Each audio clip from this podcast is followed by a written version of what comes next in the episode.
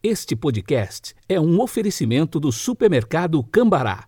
43 3325 7755, Londrina, Paraná.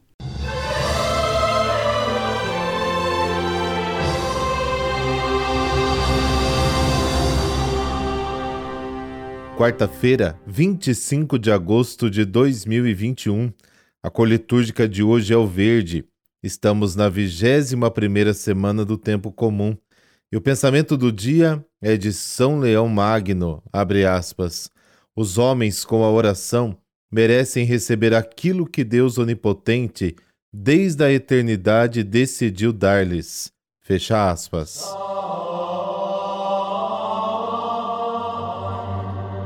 Pelo sinal da Santa Cruz, livrai-nos Deus, nosso Senhor, dos nossos inimigos. Deus, nosso Salvador, que nos gerastes filhos da luz, ajudai-nos a viver como seguidores da justiça e praticantes da verdade, para sermos vossas testemunhas diante dos homens. Amém.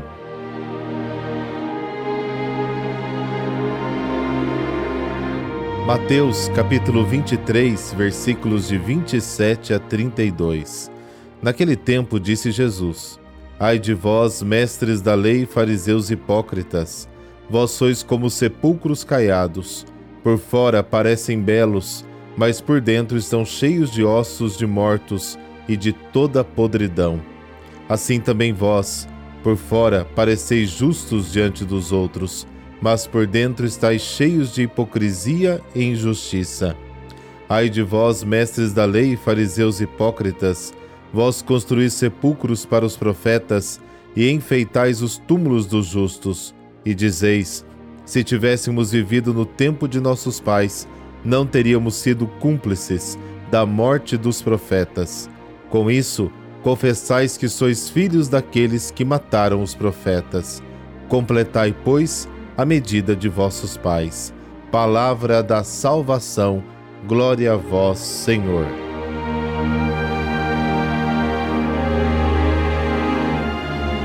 Hipocrisia.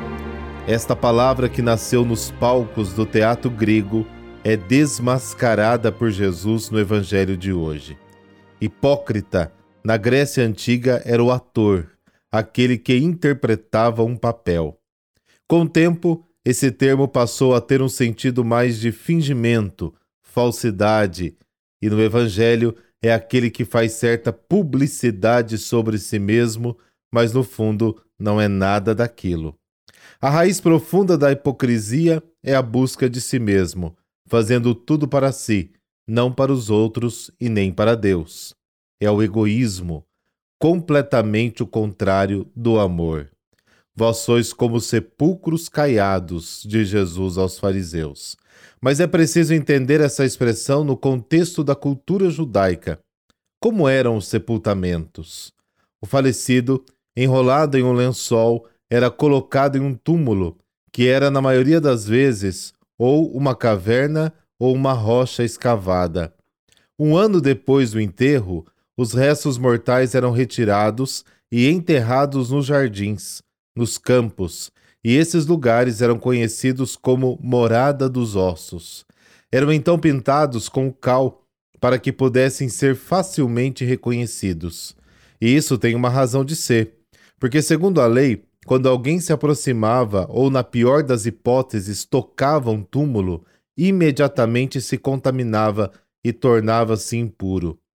Por isso, a cor branca era um alerta, um sinal, para que as pessoas não se aproximassem dos túmulos. E quando Jesus, no Evangelho de hoje, compara os fariseus a sepulcros caiados, pode ter dois significados. Lembra daquele ditado: por fora bela viola, por dentro pão bolorento? E é justamente isso. Os mestres da lei e os fariseus por fora era uma coisa, mas por dentro, cheios de podridão das injustiças que praticavam e da maldade que cultivavam no coração. E também é, de certa forma, um alerta: cuidado com eles, se aproxime com reservas, para que esta maldade não contamine você também. E no final do evangelho de hoje, os fariseus dizem: Se tivéssemos vivido no tempo dos profetas, não teríamos agido desta forma. E aí eu fico pensando, quantas vezes temos também este posicionamento diante dos erros do passado e mesmo dos erros que hoje as pessoas cometem. Às vezes dizemos: se fosse eu, não teria agido assim. Mas é só olhar para as coisas que fazemos e nos perguntar com sinceridade: será que não faríamos mesmo? As grandes maldades começam com pequenos atos.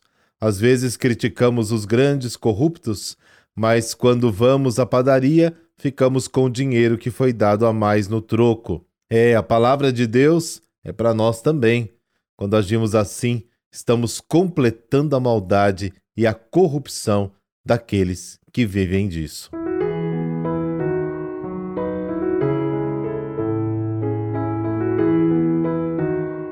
Santo Luís IX, rei da França, nasceu no dia 25 de abril de 1215.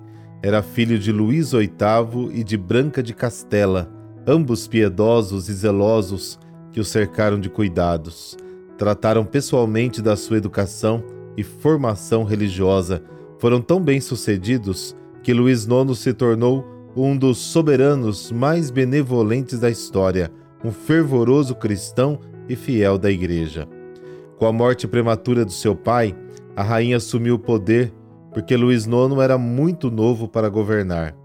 Com zelo maternal, manteve o filho longe de uma vida de depravação tão comum das cortes da época. Luís, mesmo jovem, possuía as virtudes que o levaram à santidade, a piedade e a humildade. Em 1235, Luís casou-se com Margarida de Provença, uma jovem princesa que, assim como ele, cultivava grandes virtudes. Coroado rei, ele governou com justiça e solidariedade. Com auxílio da rainha, fundou igrejas, conventos, hospitais, abrigos para os pobres, órfãos, velhos, doentes. Acometido de uma grave doença, em 1245, Luís IX quase morreu. Então fez uma promessa: caso sobrevivesse, empreenderia uma cruzada para ocupar a Terra Santa. Quando recuperou a saúde, em 1248, apesar das oposições da corte, cumpriu o que havia prometido preparou um grande exército e por várias vezes comandou as cruzadas para lá. Mas em nenhuma delas teve êxito. Na última vez, quando se aproximava de Tunis, foi acometido pela peste e ali morreu no dia 25 de agosto de 1270. Por intercessão de São Luís IX, dessa bênção de Deus Todo-Poderoso, Pai, Filho, Espírito Santo. Amém uma excelente quarta-feira para você.